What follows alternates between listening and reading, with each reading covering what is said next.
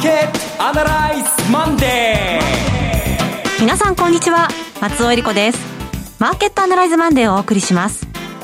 パーソナリティは金融ストラテジストの岡崎良介さん。あのコロナのニュースでえー、沈んでいたところに今度は雨のニュースでゴロゴロしてるっていう週末でした、はい、えー、2年前だったかな広島で空港に一泊したことが、えー、あの大雨の中で、はい、あの時の記憶が蘇ります。本当に雨っていうのはあの時怖いなと思った、えー、昨日のことに思い出します。岡崎亮介です。今日もよろしくお願いします。本当に心配ですよねえー、そして株式アナリストの鈴木和之さんお電話での出演です。鈴木さん今日もよろしくお願いします。おはようございます。鈴木和之です。今日もよろしくお願いします。この番組はテレビ放送局の BS1212 で毎週土曜昼の1時から放送中のマーケットアナライズプラスのラジオ版です。海外マーケット東京株式市場の最新情報具体的な投資戦略など耳寄り情報満載でお届けしてまいりますさて岡崎さんからもありました、はい、雨ですけれども、うん、もうあの被害の状況を見るにつけ本当に胸が痛くなりますね。あの毎年のようにですよね、えー、特に九州も朝倉でしたかね。あそこで非常に大きな大惨事になって、まあ、西日本豪雨っていうのがほぼ毎年のように襲ってくる時代になって、はい。えー、ただでさえコロナで沈んでいるところにこの雨がまだ終わってません。今現在進行形なんですよね、はい、ちょっと心配の種は尽きないですね今。まあ、この番組としての考えますとマーケットの方の影響も少し心配になってきました、えー、先週から今週アメリカの方もお休みがありましての翌週なので、うん、今週はどんなふうに動くのか、今日もお話聞かせてください。この番組は株365の豊か商事の提供でお送りします。今週のストラテジーこのコーナーでは今週の展望についてお話しいただきます。あの、今日のお話はまず最初に、ああ、動いちゃったなっていうか、買っちゃったなっていうか、みんなもう乗っちゃったなっていう、やっちゃった感が強いですね。それはどの辺でしょうか？要するに、まあ、材料的には良くない、まあその、さっきのまあ、雨の話もそうなんですけども、コロナの話もそうなんですけれども、今までの、過去数ヶ月の常識で言えば、えー、今週もダメだなっていうところを、いきなり300円高しちゃって、うん、これまあ、下がんないから買ってみようみたいな、もう本当に軽いノリでみんな買ってると思います。それと、何でもそうなんですけども、このお金を扱う世界にいるとですね、悪いニュースをいいニュースに履き違えてみたりとか、まあ自分の都合のいいように当たり前ですけどね、売るなら売るで買うなら買うで材料を探してしまうんです。何でもかんでもほら見ろ、隣は上がっているぞと、今日なんか中国が上がっているぞと、中国景気対策だぞ、香港上がってるぞと、アメリカの先物上がってるぞ、上がってるぞと、日本株はなんだかんだ下がる下がると言ってたけど下がんないじゃないかと。で、例えば先ほど言った雨の話、大惨事なんですけれども、これでまた元気が、えー、飛ぶように売れるぞとかですね、復興需要だぞ、買いざ買いが、買いになるぞとか言って、で、買っちゃったんですね。買っちゃったんです。買っちゃったと思います。えー、で、まあ、もう一つ言いますと、あの、アメリカの株式市場っていうのが、賃現象が起きていてですね、はい、え今日また週明けで始まるんですけども、実はここまでの4月の27日からの毎週毎週月曜日もしくは1回祝日があって火曜日週明け、ずっとプラスなんですよ。あ、そうでしたか。10週間連続で週明けがプラスで、今日上がったら11週連続でプラスっていう、これは新記録なんですよね。で、まあなんでそうなってるかというと、コロナのリスクを織り込んで、3月の下旬から4月の上旬、もう、ドタバタしたんですけども、その後は週間で見たら、ほら見のずっと上がってるじゃないかというような、まあ下がる日もあったんですが、はい、月曜日は買ってくるじゃないか、みんな強気なんだぞと、土日の間に考えて買ってくるんだぞ、と、と AI が読んでるんですね。人ではなくて ?AI が読んでますね、これは。明らかに、このパターンを認識して読んでます。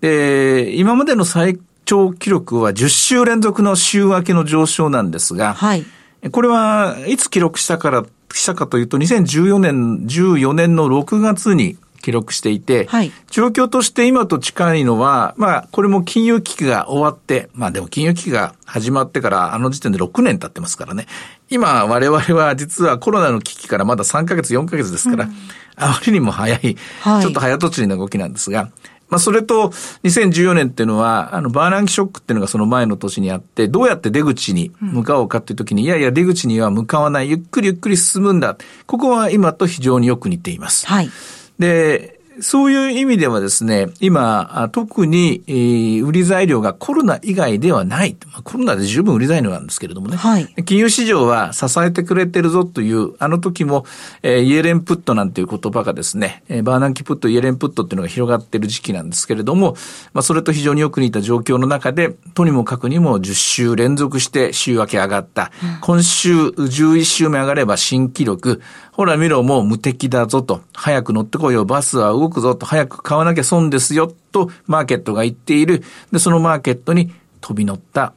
月曜日の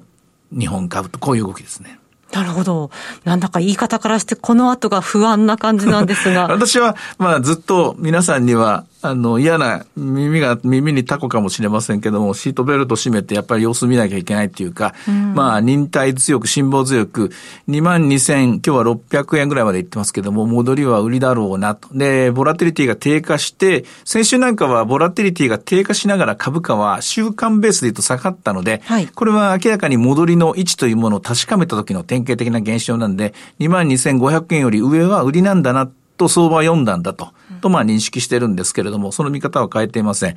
まあ、ただ、そうはいうものの、例えばアメリカの雇用統計を見ても失業率が11.1まで下がった。で、実際、2月の水準からどんと雇用が減って、その後戻りつつあるんですけども、結局全然戻れていない、傷口が塞が塞がらないのは、例えばカジノであるとか、うん、例えば空運会社であるとか、例えば、あと、あの、映画会社ですね。はい、映画、ムービー、モーションピクチャービジネスとか、あとは、リテールの一部とか、それから意外にも、あの、シェールオイルの関、シェールガスオイルの関連のマイニングであるとかですね、局長、局地的にですね、ここだ、ここが、ね、傷んでるんだっていうのが見えて、全般的には戻ってきて、で、すべての雇用の非農業部門で言うと、2月をピークとすると、今、そこから9.6、約1割、1割下がったところ、はい、ドンと落ちた後、半分ぐらいは、半分近くは戻ってきてる。このままいけば、9月ぐらいには平常に戻れるんじゃないかみたいな見方が広がってるんですが、まあ、しかし、それもこれも何もかもですね、まずは新しいその社会のあり方と、それと、アメリカ、あの、感染者数増えてますからね。そうですね。トランプ大統領が言うみたいに、そんなの風だっつってですね、吹き飛ばせるのかというと、私は、ちょっと我が国ではその考え方はあの適用できないなと思うし、うん、であとまあ東京でもですねずっと広がり続けていてちょっと危ないところまで来てますよね。こういう状況の中ですから、え皆さんにも大丈夫です、えー、飛行機は無事着陸しました、新たな、えー、目的地に向かって今飛び立ったとこです。なんていう、えー、バラ色のシナリオはとんでもないですけど私は書けない。うんあと日本に関して言うと、日銀単価が出ましたけれども、あれでも見た通り、企業は迷走している。はい。迷走して今年の年度計画はほぼほぼ手についていないという状況です。ただ、その中で日本は唯一一条の光が見えたのが小売セクター。はい。テレビでもお話ししましたけれども、小売セクターは昔と違って、小売セクターイコール百貨店ではないんですね。うん、で小売セクターイコールコンビニだけでもなく、スーパーだけでもなく、今はドラッグストアとか、それからまあ量販店であるとか、それから通販と併用しながらニトリのようなケースであるとか、あとは鈴木さんも個別銘柄で取り上げてみましたけども、えー、日曜大工と園芸とか、実は今回のコロナ危機の後、テレワーク、リモート型のビジネスの中で、はっきりと先行きが、これが具体的な銘柄なんだなというものが次々と見つかってきている。で、実績もおそらく出ている。で、調べてみると、確かに一部は割高に、それこそ PBR で6倍だ、10倍だなんていうものはですね、いっぱい出てきてるんですが、全体として見ればまだまだ平均値は低いんですね。えまだまだ眠っている、えー、それこそテレビ CM でもなかなか見ないもんだから、むしろ逆に、えー、東京以外の人たち、えー、車で運転してて、あ、こんな会社できたんだなっていうのが見つかったりしたり、そこから新しい銘柄ができてくるかもしれません。資本金10億円以上の大型の小売業ですね。ここ、今、新しいマーケットを引っ張っていく原石、ダイヤの原石がいっぱい埋もれている可能性が出てきました。このあたりが日本株では明るい兆しだと思います。なるほど。その日本株の動きについては、鈴木さん、先週ご覧になって、そして今週の見通しいかがでしょうか？あの、いや、まさに本当にあの、こ目先の見通しすらなかなか立たないという、まあ、報復前進のような状況が続いているなというのは、その通りだなと思いますね。であの先週から今週にかけて、あのまあ、6月から7月に月が変わったということもありますが、やはり一つ大きな変化が出ているなと思うのは、この非鉄の市況が、物の市況が動いているというのは、あの事実として出てきているなと思います。えっと、銅は金曜日下がりましたけど、木曜日に、えー、6000ドル、トンあたり6000ドルを超えてきたっていう状況ですね。で、これは、えっと、1月の半ば以来です。うん、であのええー、2月の半ば、あのまあ、春節系で少し戻りかけたところが、ピークが、銅に関しては5800だったのを、まあ、今回抜いてきて、なかなか抜けなかった6000を抜いてきた、まあ、金曜日ちょっと下がりましたが、で同時にニッケルはさらに金曜日も上昇して、えー、1万3000ドルを超えてきた。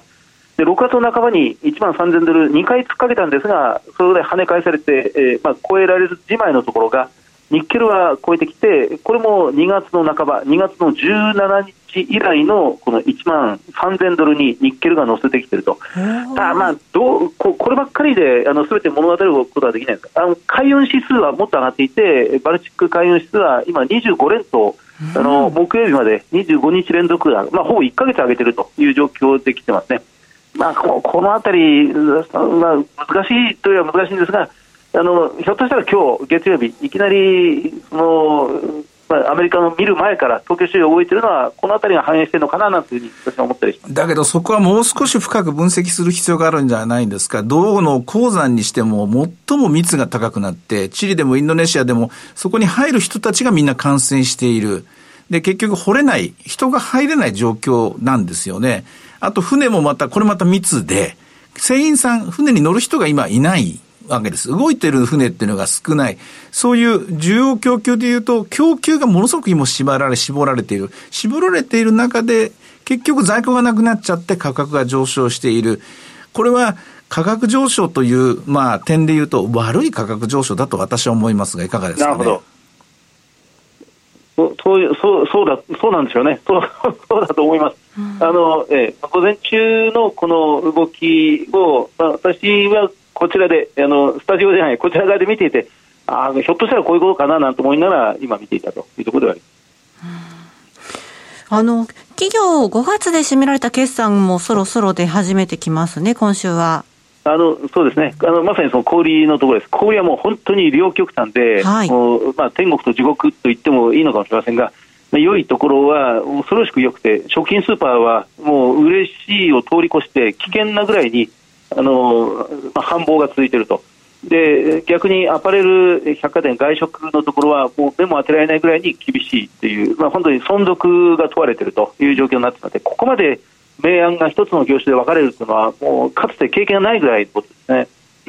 となりますと、岡崎さん、今週、銘柄を探すとき、マーケットを読むとき、どういった点に注意したらいいでしょうか？やっぱり古い考え方を捨ててですね、ありのままの現実を見ていくということになると思います。そして、氷なら氷で絞ってですね、もう一度、あの、信じられないとは言いながらですね、株価のバリエーション、株価が高いとか低いと低いとかを表す指標ですね、これを見てもらいたいと。で、実際もう株価が上がってるものを今から追いかけて乗っていきなさいっていう考え方、私はこれは危険だと思うし、うん、もちろんそんなことやっても私は何の得にもなりませんので、それはお勧めしない。そうではなくて、まだまだ安く、えー、実は気がつか、気がついていない、みんなの知らない銘柄っていうのが氷にはいっぱいあります。はい。で、その中で、ただあんまり小さいとですね、これは、えー、それこそ、まあ、嵐に飲み込まれてしまう可能性もありますので、ある程度大きい資本金10億円以上というので、えー、切り口はそれでいいと思うんですけども、まあ、時価総額で言えば100億円以上とかですね、そういうのでいいと思うんですが、その中からですね、まだこれは割安なと言いますか、買われていないな。で、そしてまだまだこれは実は、えー、日本というのは一極集中って言いますか、東京中心で東京データベースみたいな、東京から情報発信されてる。つまり、東京の人には知られていないなというものを見つけてもらって、そこから、まあ、あの、投資の機会みたいなものですね、拾ってもらえばいいんじゃないかと思います。他のセクターに関して言うと、まだまだ私は確信の持っているものは少ない。うん、やはり、バリエーション的にですね、相当安くなって、これは大丈夫という、え初期の頃、2月3月の頃にですね、ずっと言ってました、有料で、はい、そして損益分岐点の低いものですね、こういったものをしぶとくしぶとく、まあ、下がった時にはそれを買うというのを、え東京で発信される情報に関してはそういう見方でいいんじゃないかと思います。鈴木さんいかがでしょう？マザーズの方の動きも気になりますが。そうですね。あの、先週、水木にかなり急落して、で、そのまま金曜日もっと下がってしまったら本当に危険だったのですが、金曜日は少し落ち着いたという状況ですね。確かにマザーズ市場急落してはいまして怖かったんですけど、ええ、ここに至るまでに相当マザーズの銘柄で利益を確保しているっていう投資家の方も多いので、え、比較的今の下げは冷静にみんな見てるようなところもありますね。いつか下げるかもしれないと思って、あ、来た来たっていうので早めに逃げてるとか、あるいは、え余裕があれば、この突っ込んだところを買ってやろうというふうに待ち構えている人も、まあ、全員ではないかもしれませんが、中にいるということなんだと思います。値動き、プライスアクションとしては、マザーズの動きの方が健康的といいますか、人間的だと思います。はい、アメリカのナスダックとか SP とかダウとか、そして日本でいうと日経平均とかトピックスっていうのは、これはなんかロボットが動かしている可能性が非常に高い。パターンだけで動いていると思います。そういう意味では、これいつひっくり返るかわからない、とても危険な状況だと思いますので、まず明日の動きが正しいと。まだ明日がまあむしろ今は本当の生きた生身の人間の相場感としてはこちらが指標になるというふうに見てもらった方がいいと思います。なるほど。興味深い見方ですね。はいさて、では指標の方を見ていきましょうか。えっと、今日はですね、えー、全般的に株が戻っているということもあって、ボラテリティも低下しています。はい、21.61というところですね。そして、株三六五の方は高いところは593円までありましたね。269円からスタートして593円。安いところは朝方つけた202円ですが、1時間足で見たらですね、ほぼほぼまっすぐにですね、上がっているような感じです。現在は22,567円というところですね。はい。それから為替ですが、どうでしょう、今。えー、ドル円はまあ動けないですね。これもまた、えー、あの、奇妙なと言いますか、あの、不安定な安定というんですかね、うん、その均衡状態の中にあります。これは長い時間かけてドルが溶けていく展開ではないかと私は思います。はい。さて、いろいろ展望していただきました。今週末土曜日には午後1時から放送しますマーケットアナライズプラスもぜひご覧ください。また、Facebook でも随時分析レポートします。以上、今週のストラテジーでした。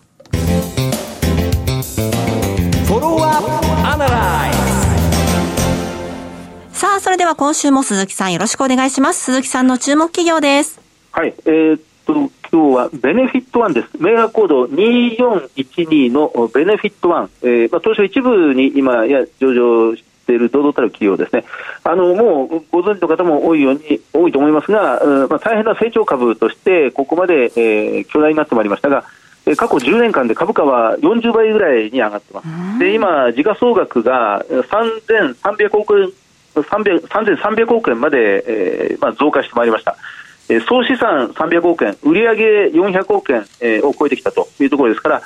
あの PBR が20倍ぐらいです。えー、PER が54倍、えー、で、えー、PSR、売上高に対する時価総額の倍率が8倍ちょっとというところですね。今、それでも配当金を結構出してますので、配当利回りは1.17%、この手の企業にしてはかなり配当金が厚いという形になっています。あのこれも有名な会社なんですが、その企業が今、どんどんリストラに行くからやめてしまっている福利厚生サービス、社員に対する、まあ、保養所だとか、健康診断サービスだとか、えー、あるいはヨガ教室だとか、まあ、そういうものを、えー、仲介してあげる、アウトソーシングで請け負うという会社です。はい、まあ、元は自分のところで提供していたんですが、今やマッチングですね、えー、アウトソーシング、えー、福利厚生を提供する会社と、えそれを必要としている、まあ、上場企業、あるいは中堅企業、中小企業をマッチングするという方向に、今や少しずつビジネスを転換していっているという状況でありまして、あのまあ、働き方改革、あるいはリモートワークの推進で、どうしてもその、まあ、社員さんが、従業員が自宅で仕事していると運動不足になる。では会社に勤めているよりも勤務しているよりも違う種類のストレスを自宅勤務で抱えてしまう